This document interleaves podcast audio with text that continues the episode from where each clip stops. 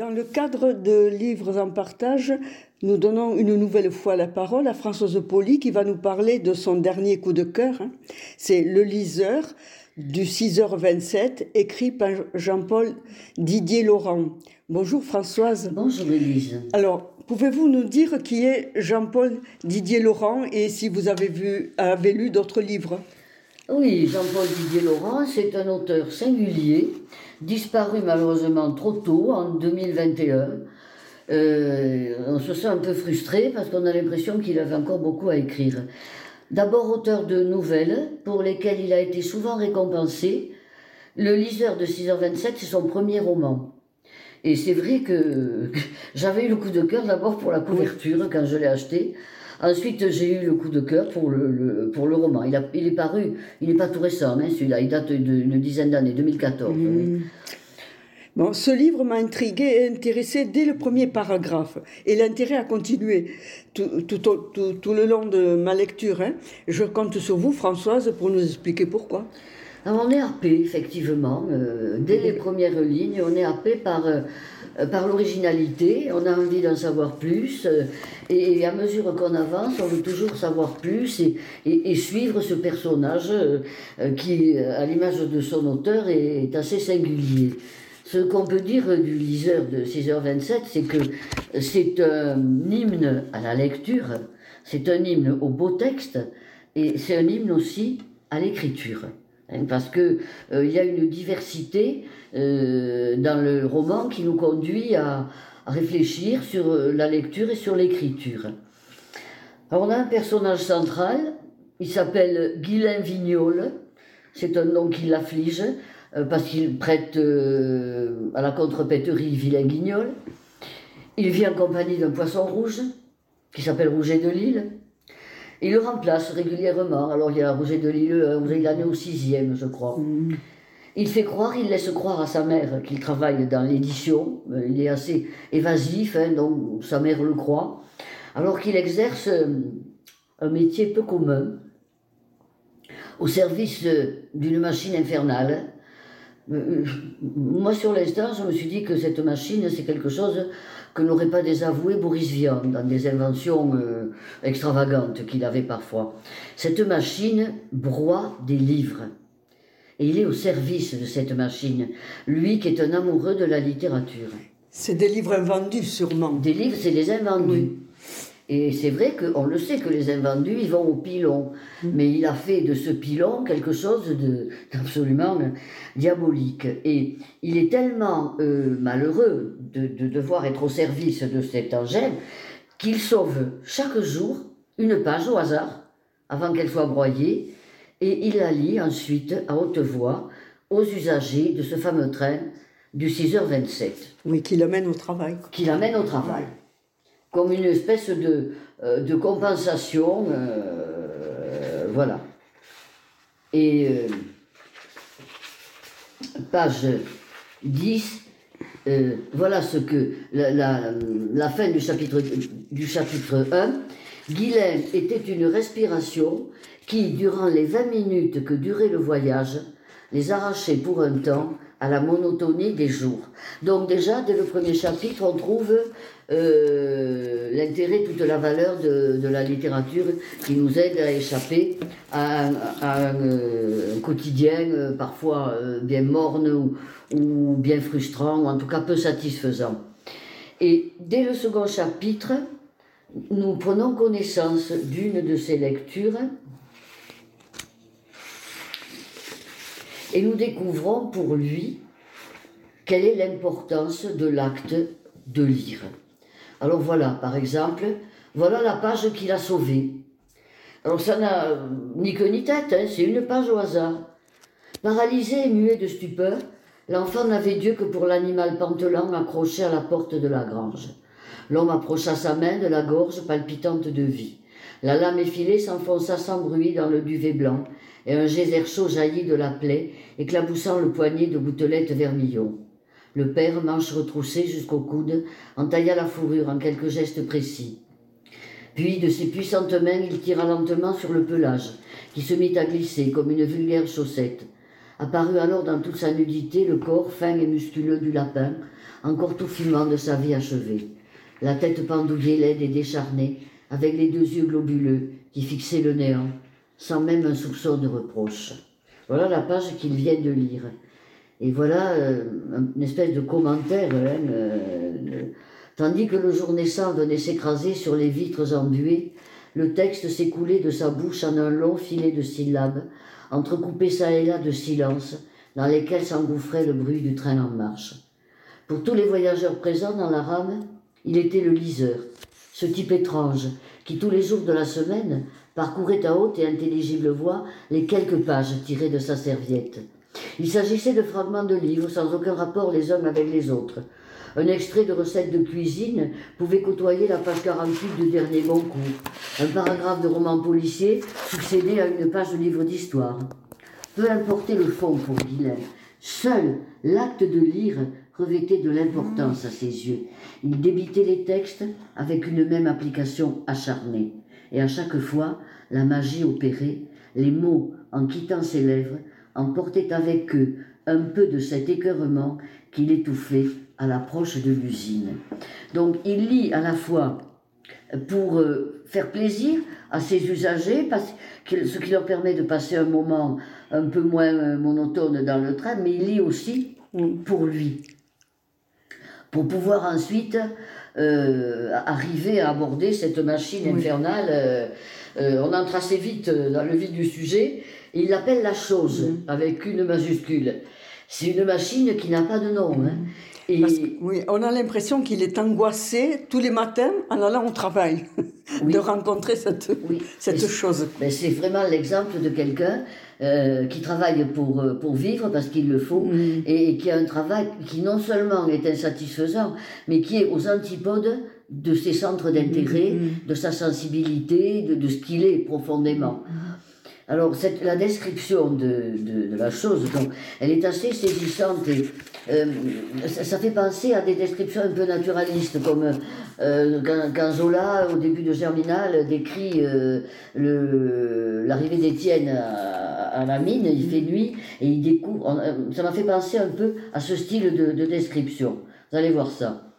La chose était là, massive et menaçante, posée en plein centre de l'usine.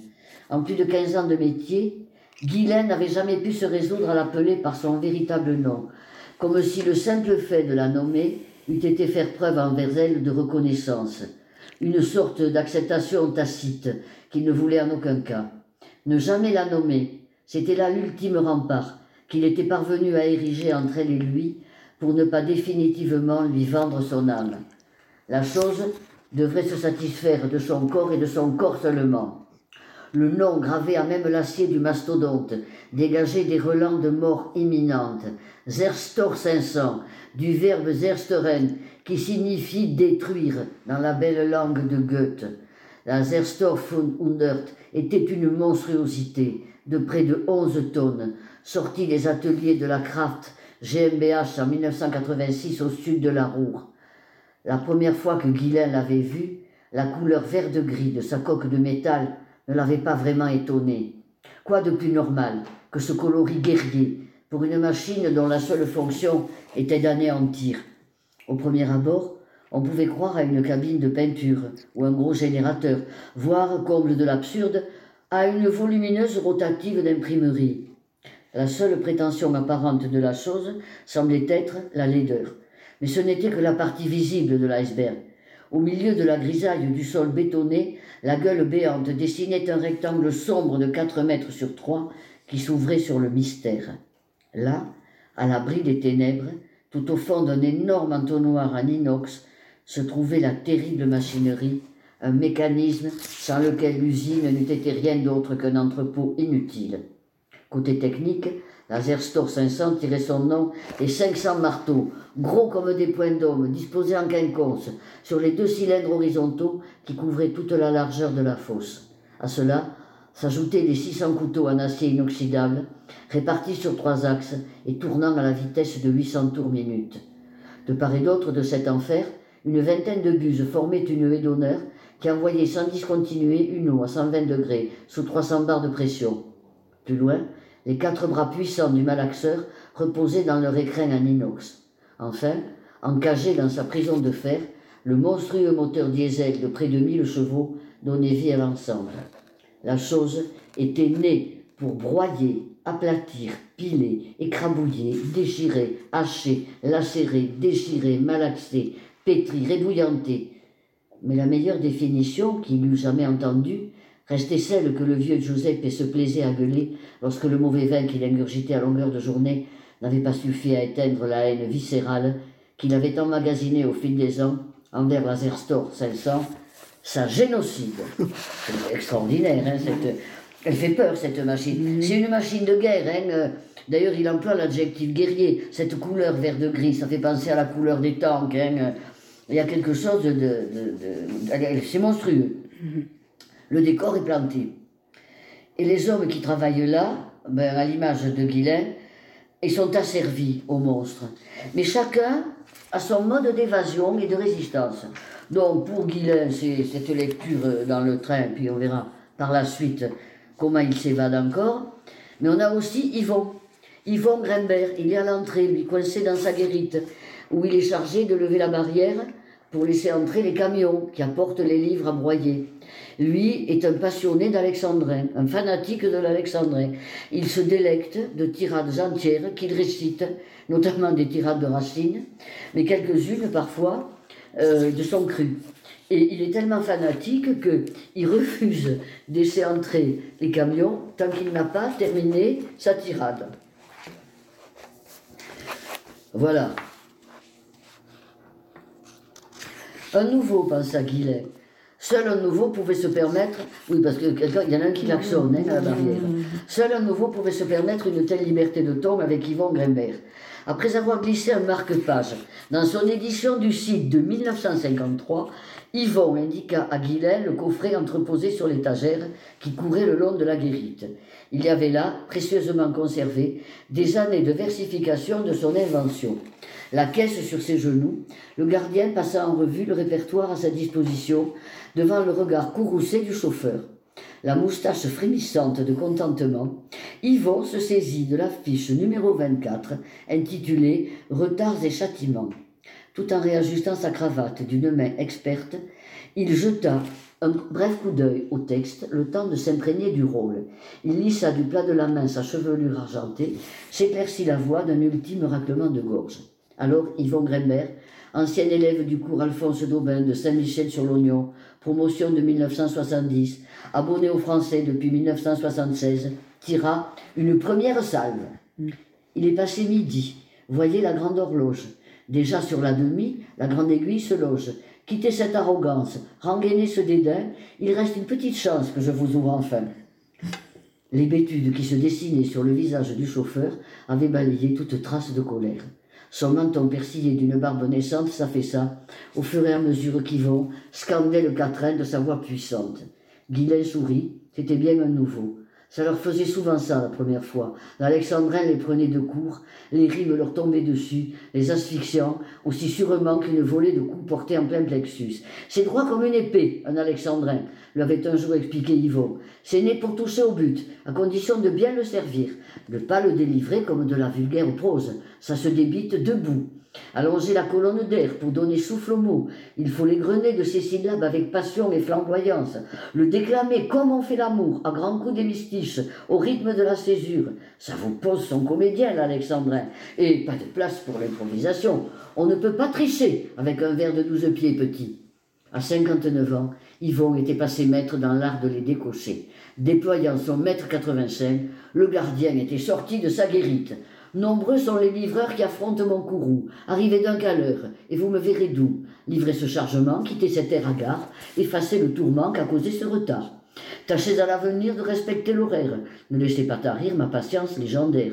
Quelle que soit l'heure passée, il n'est plus grand outrage que de réceptionner un nouvel arrivage. Gardez-vous pour toujours de réveiller mes nerfs. Sous les plus beaux atours se cachent souvent mes gères. Si je suis serviteur, je n'en reste pas moins, concernant ce secteur, maître de vos destins. Yvon, c'est comme ça. Il parle en alexandrin. Alors, autre personnage singulier, Giuseppe. Alors lui, euh, c'est le plus âgé, euh, le monstre a happé accidentellement ses jambes. Il n'a plus de jambes. Mais il espère les retrouver. Et il a trouvé pour cela euh, un moyen qu'on peut trouver assez singulier. Il collectionne, et il en a déjà un bon nombre, les exemplaires d'un livre qui est sorti le jour de l'accident. Alors c'est un livre, au point qu'on lui demande, c'est un livre qui n'a aucun, aucun intérêt littéraire. Hein. Euh, se souviendrait toute sa vie du visage irradiant de bonheur de son ami lorsque celui-ci lui avait ouvert la porte, avec entre les mains le précieux livre. Giuseppe lui avait tendu solennellement l'ouvrage avant de faire les présentations d'une voix brisée par l'émotion. Jardin et potager d'autrefois, de Jean E. de Fraissinet, ISBN 3 365 427-8254, sortie des rotatives de l'imprimerie Ducasse de Lambert de Pantin le 24 mai 2002 et tiré en 1300 exemplaires sur papier recyclé de grammage 90, rame AF 87 452, une rame fabriquée avec les lots référencés sous les numéros 67 455 et 67 456 produit par la Société de traitement et de recyclage naturel dans la journée du 16 avril 2002. Guylaine avait saisi le bouquin lorsqu'il tint sans comprendre. La couverture verchiasse n'incitait pas à la lecture. Il avait feuilleté sans conviction. À l'intérieur, ça parlait technique de jardinage, ensemencement, binage, désherbage et autres subtilités potagères pour tous les jardiniers du dimanche. Tu t'es découvert la main verte? T'es mis dans l'idée de faire pousser des légumes d'appartement? Devant son air ahuri, Giuseppe s'était tortillé de jubilation sur son fauteuil. Alors seulement, les mots prononcés par le vieux s'étaient frayé un passage jusqu'à son esprit. Le 16 avril, le jour même où ses jambes étaient parties dans le ventre de Lazerstor, eau et chair broyée, pilée et bouillantée, dispersées en millions de cellules qui s'étaient retrouvées intimement mêlées au magma gris, déféqué dans les bacs par la chose, ce jour maudit d'avril 2002. Parti pour un long voyage, jusqu'à atterrir dans ce bouquet insignifiant et dans les 1299 autres fabriqués avec cette chair à papier unique en son genre. Guilet en était resté béat de cette stupéfaction. Le vieux avait retrouvé ses jambes. Et il attend, il pense quand, il aura tous les exemplaires, il retrouvera ses jambes. Ça fait partie des aspects loufoques hein, du, du roman. Mais c'est un personnage très attachant, autrement. Mais c'est hein. très émouvant aussi. Mais c'est très émouvant. Parce qu'il y croit. Et puis Guylaine arrive presque à y croire aussi. Mm. Et il entre dans le jeu hein, pour lui procurer euh, de nouveaux exemplaires. Alors bien sûr, on est dans un milieu où les rapports humains ne sont pas euh, baignés de tendresse, dirons-nous. Hein, on a... Enfin, dans, dans, le, dans l'usine, enfin, dans la... Voilà. Mais en dehors, oui. En dehors, oui. Mais il y a la présence de dominants-dominés. Hein. on est dans un milieu dominant-dominé. Alors il y a par exemple deux personnages extrêmement antipathiques, autant euh, euh, Yvon et José sont très attachants. Il y a deux personnages très antipathiques qui, euh, eux, ne, ça ne pas hein, d'être asservis à, la machine. Brunner, un bof arrogant, abruti irrécupérable, dit euh, l'auteur. Et Kowalski, planté sur une plateforme en hauteur, qui symbolise qu'il est le chef, hein, c'est sa supériorité. Et euh, la phrase dit ceci Félix Kowalski ne parlait pas. Il aboyait, hurlait, beuglait, invectivait, rugissait, mais il n'avait jamais su causer normalement. Donc voilà, on, est dans cet univers. Mais il y a toujours le train, puisque pour aller, pour revenir, il prend le train. Donc il y a sa lecture, et voilà qu'un jour, euh, où il trouve comme d'habitude euh, son plaisir dans celui qu'il donne aux autres passagers, il va rencontrer deux personnages délicieux, deux vieilles dames dignes d'un roman anglais, j'ai trouvé. Hein. Euh, et elles vont entraîner Guylaine, euh, dans un univers auquel il ne s'attend pas. Elles, euh, elles, sont un peu timides, hein, elles vont le trouver euh, pleines de d'une espèce de, de, respect, hein. de elles sont très très elles sont très très différentes euh, voilà. Alors c'est délicieux. Et debout sur sa ligne blanche, Guylain flottait dans une demi-somnolence. Lorsqu'il sentit qu'on tiraillait sa manche, il se retourna. Elles étaient arrivées sans bruit dans son dos. Deux petites grand-mères qui le mangeaient littéralement des yeux. Leurs cheveux permanentés lançaient des reflets de la même couleur que le Butterfly 750 de Joseph. Les irisations violines de leur coiffure ne lui étaient pas inconnues. Il lui semblait avoir déjà aperçu ces dames dans le train à plusieurs reprises. Celle qui était le plus en retrait poussait l'autre du coude. Vas-y, Monique, c'est toi qui parles. Monique n'osait pas. Elle se triturait les mains, à ne plus savoir qu'en faire, se raclait la gorge, faisait des Mais oui, des c'est bon, Arrête, Joseph, ou je m'en vais. Guylaine eut presque envie de la rassurer, Monique, de lui dire que c'était bon, ça allait bien se passer, que c'était les premiers mots le plus dur, qu'après, en général, ça allait tout seul, pas de raison d'avoir peur. Sauf qu'il n'avait aucune idée de ce que lui voulaient ces braves dames hormis le fait évident qu'elle souhaitait lui causer. Cramponnée à son sac à main comme une bouée de sauvetage, la dite Monique finit par se jeter à l'eau. Voilà, on voulait vous dire, on aime bien ce que vous faites. Ce que je fais quoi demanda Guylaine incrédule. Mais quand vous lisez le matin, dans le RER e et tout et tout, on trouve ça bien. Et puis, ça nous fait drôlement du bien. Merci, c'est très gentil, mais vous savez, ce n'est pas grand-chose, juste quelques pages comme ça. Voilà, Justement, avec Josette, on aimerait vous demander quelque chose, si ça ne vous gêne pas. Oh, bien sûr, on comprendrait que vous ne puissiez pas, mais on serait tellement content si vous acceptiez. Ça nous ferait tellement plaisir. Et puis, ça ne vous prendrait pas trop de temps. Ce serait quand vous voulez, en fonction de ce qu'il est possible pour vous. On ne voudrait surtout pas que ça vous embête. Guylaine se mit presque à regretter le temps où la dénommée Monique se contentait de triturer ses mains. Excusez-moi, mais qu'est-ce que vous entendez au juste par faire plaisir? Eh voilà, en fait, on aimerait bien que vous veniez des fois lire à la maison. Alors voilà, voilà une demande.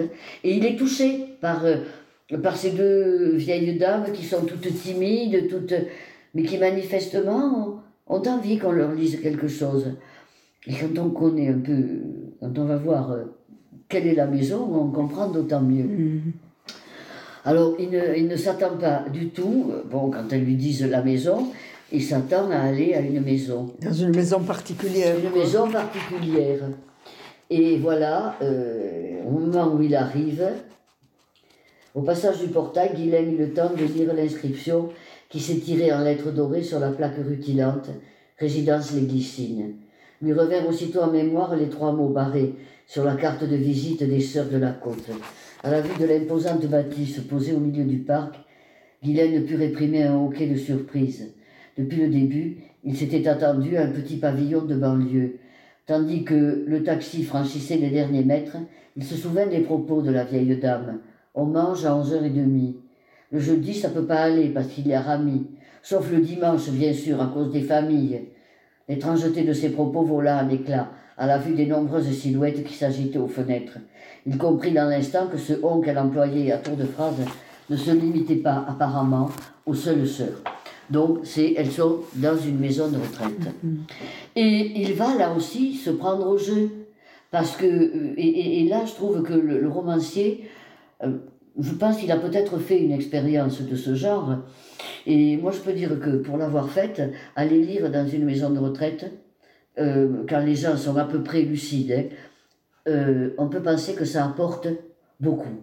C'est une espèce de bouffée de, euh, oui, d'oxygène, euh, euh, parce que ça permet aux gens quelquefois de retrouver des textes qu'ils connaissent ou de, de prendre connaissance ou de partager partager entre eux et partager avec quelqu'un. Oui, parce qu'en plus, en plus là, ils se, ils se prennent au jeu, hein, puisqu'ils disent, ils se, ils se, disent, ah mais je ne sais pas, ils, ils, imaginent des, des choses et, et les autres sont pas d'accord. Mais c'est ça.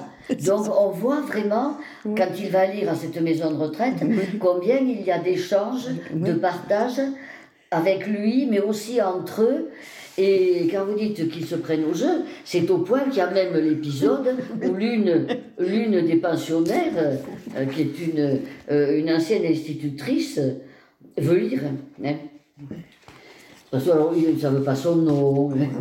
Monsieur Vagnol, euh, je, crois que Madame Lignon a quelque chose à vous demander, intervint Monique. La grand-mère en question était une grande dame sèche qui se tenait raide comme la justice aux côtés de Monique. Une sculpture de Jacobetti en chair et en os, pensa Guylain. Mais pas de problème, je vous écoute. Allez-y, Huguette, l'encouragea de la côte number one.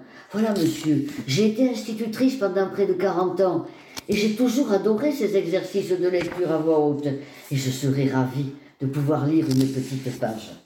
Mais ce sera avec grand plaisir, Huguette. C'est ça Allez-y, installez-vous, Huguette. Après que les deux serres qui lui servaient de main lui arraché la page d'entre les doigts, elle prit place sur le fauteuil. Les lunettes métalliques posées en équilibre sur son nez lui conféraient un air de vieille institutrice en retraite. Ce qui tombait très bien, pensa Guylaine, puisque c'est ce qu'elle était. Aussitôt le silence se fit dans la classe. Sa voix était étonnamment claire, si ce n'était un léger chevrotement, certainement dû à l'émotion.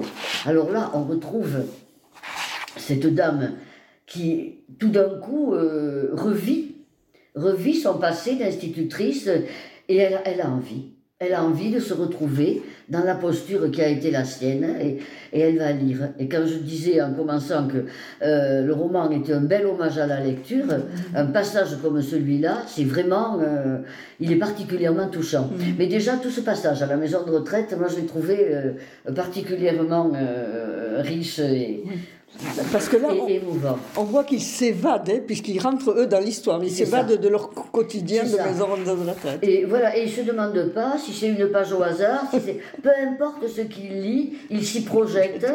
Et comme vous dites, même ils débattent. Hein, ils, euh, ils, sont tout d'un coup extrêmement vivants. Hein, euh, euh, et ça, c'est un passage qui est euh, vraiment inattendu. Hein, inattendu, parce que euh, c'est vrai qu'il y a des moments dans le roman où on se demande où on va. Hein, euh, euh, est-ce qu'on va sortir de cette usine Est-ce que jusqu'où on va suivre Guilain Voilà, et, les autres. Et alors après ces épisodes de la maison de retraite, le roman prend une toute autre direction. on a comme une espèce de roman dans le roman. Lorsque Guilain va prendre connaissance du contenu d'une clé USB qu'il a découverte dans le train. Mhm. Le train, c'est quand même un lieu euh, central. Hein, euh, c'est le lieu qui l'amène au travail, mais c'est le lieu où il lit, c'est le lieu où il fait des rencontres, et c'est le lieu où il va trouver cette clé USB qu'il va se décider à, à déchiffrer. Oui, parce que je pense qu'il veut la rendre. Il, oui. il cherche s'il y a des indices pour, euh, voilà, pour, la, rendre la lire, pour la, rendre pour la restituer à son propriétaire.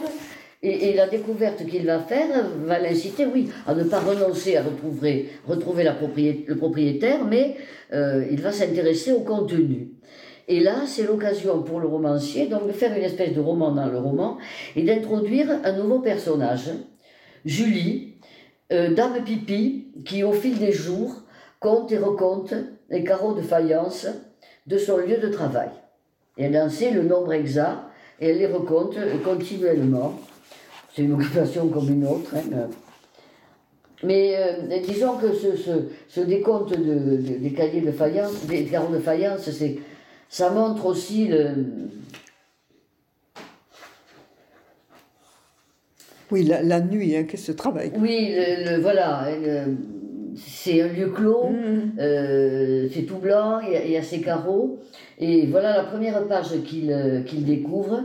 Une fois l'an, à l'équinoxe de printemps, je recompte, comme ça, juste pour voir, vérifier que rien jamais ne change. À ce moment de l'année si particulier, où la nuit et le jour se partagent, avec, se partagent le temps, en une même part égale, je recompte. Avec niché derrière la tête l'idée saugrenue que peut-être, oui, un jour peut-être, même une chose a priori aussi immuable que le nombre de faïences qui tapissent mon domaine, du sol au plafond, puisse changer. C'est aussi vain et idiot que de croire en l'existence du prince charmant, mais il y a en moi cette parcelle de petite fille qui ne veut pas mourir et qui, une fois par an, veut croire au miracle. Je les connais par cœur, mes faïences. Malgré l'assaut journalier des coups d'éponge et des détergents, beaucoup sont restées éclatantes, comme au premier jour, et ont su conserver intacte cette glaçure légèrement laiteuse qui nappe leur terre cuite. À vrai dire, celle-là m'intéresse peu. Leur trop grand nombre a fait de leur perfection une banalité sans attrait. Non, mes attentions vont plutôt aux éclopés, aux fendillés, aux jaunis, aux ébréchés, à toutes celles que le temps m'a estropiées et qui donnent à l'endroit, outre ce petit cachet vieillot que j'ai fini par aimer, une touche d'imperfection qui étrangement me rassure. Voilà. Voilà un, univers euh, triste, mais bon, dans lequel euh, elle trouve euh, son compte avec cette espèce de personnification des carreaux éclopés. Et cette rencontre, parce que euh, va être euh, séduit par, il veut en savoir plus, il veut, donc il va lire tout le contenu. Et c'est une rencontre par texte interposé qui change totalement la vie de Guilhem et qui va surprendre euh, ses auditeurs habituels. Et, la vision de cette dame pipi aussi, qui ne, qui ne fait pas que nettoyer, et, voilà. suite. Et voilà, parce que euh, cette dame, de la même manière que. il se reconnaît un peu, il reconnaît une, une, parenté, de la même manière que lui, son véritable univers, ce sont les livres, c'est alors qu'il est au service de cette machine, elle, son univers, c'est aussi l'imagination, l'écriture. Euh, lui, c'est la lecture, elle, c'est l'écriture. Et alors que son métier est un métier euh, euh, souvent dévalorisé, qu'on tourne même parfois en ridicule. Mm-hmm. Et donc, il, va y avoir une, parenté. Oui, parce qu'elle en a conscience, puisqu'elle cache son ordinateur sur lequel elle écrit, pour pas qu'on la voit écrire. Oui, oui, elle, ne veut pas, elle ne veut pas qu'on la voit écrire. Elle ne veut pas qu'on le sache.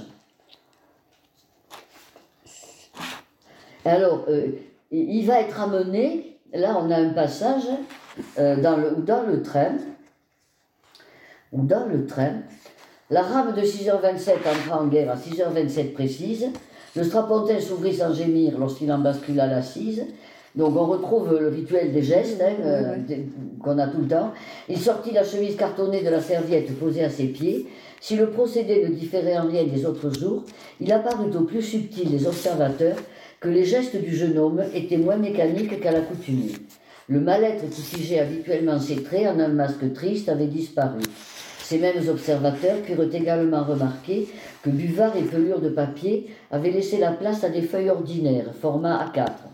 Sans même attendre le départ de la rame, Guilain parcourut le premier texte d'une voix posée, et au lieu de leur lire un texte au hasard, il leur lit une partie de ce qu'il a trouvé sur la clé USB. Comme il lirait euh, un roman de Flaubert, de, voilà. Mm-hmm. Euh, et il va faire connaître euh, cette, cette, cette jeune personne. Alors, je n'en dirai pas plus parce que euh, je ne veux pas dévoiler euh, comment cette et comment évolue euh, cette cette rencontre d'abord par texte interposé et comment on voit évoluer à la fois le liseur Guilain et, et à la fois Julie à mm. travers son écriture. Ce qu'on peut dire, c'est que le roman de Jean-Paul Didier Laurent se lit avec curiosité, d'un bout à l'autre et que malgré un côté quasiment absurde, irréaliste la plus souvent, on est pris par des personnages extrêmement attachants. Mm. lui-même, bien sûr, mais aussi Yvon, Giuseppe, les deux vieilles dames, Julie. On a là une, galerie de portraits. Mais euh, très incarnés. Hein, très incarnés. Oui. On, arrive, on se les représente. Et on est séduit par des trouvailles euh, inattendues. Par exemple, euh, quand le roman bifurque sur le roman dans le roman, on ne s'y attend pas. Bon, il y a bien eu cette clé USB, on ne s'attend pas à trouver sur cette clé USB euh, le, début peut-être d'une aventure littéraire. L'écriture de, de Jean-Paul Didier Laurent est simple. Hein, on, pourrait dire, je sais qu'il y a des gens qui l'ont pas aimé, on trouvait basique, mais moi, je l'ai trouvée forte quand même, euh, efficace, variée, adaptée aux différents personnages. Euh, quand il fait parler Yvon en alexandrin, c'est Yvon qui parle. On entend des voix. Mm.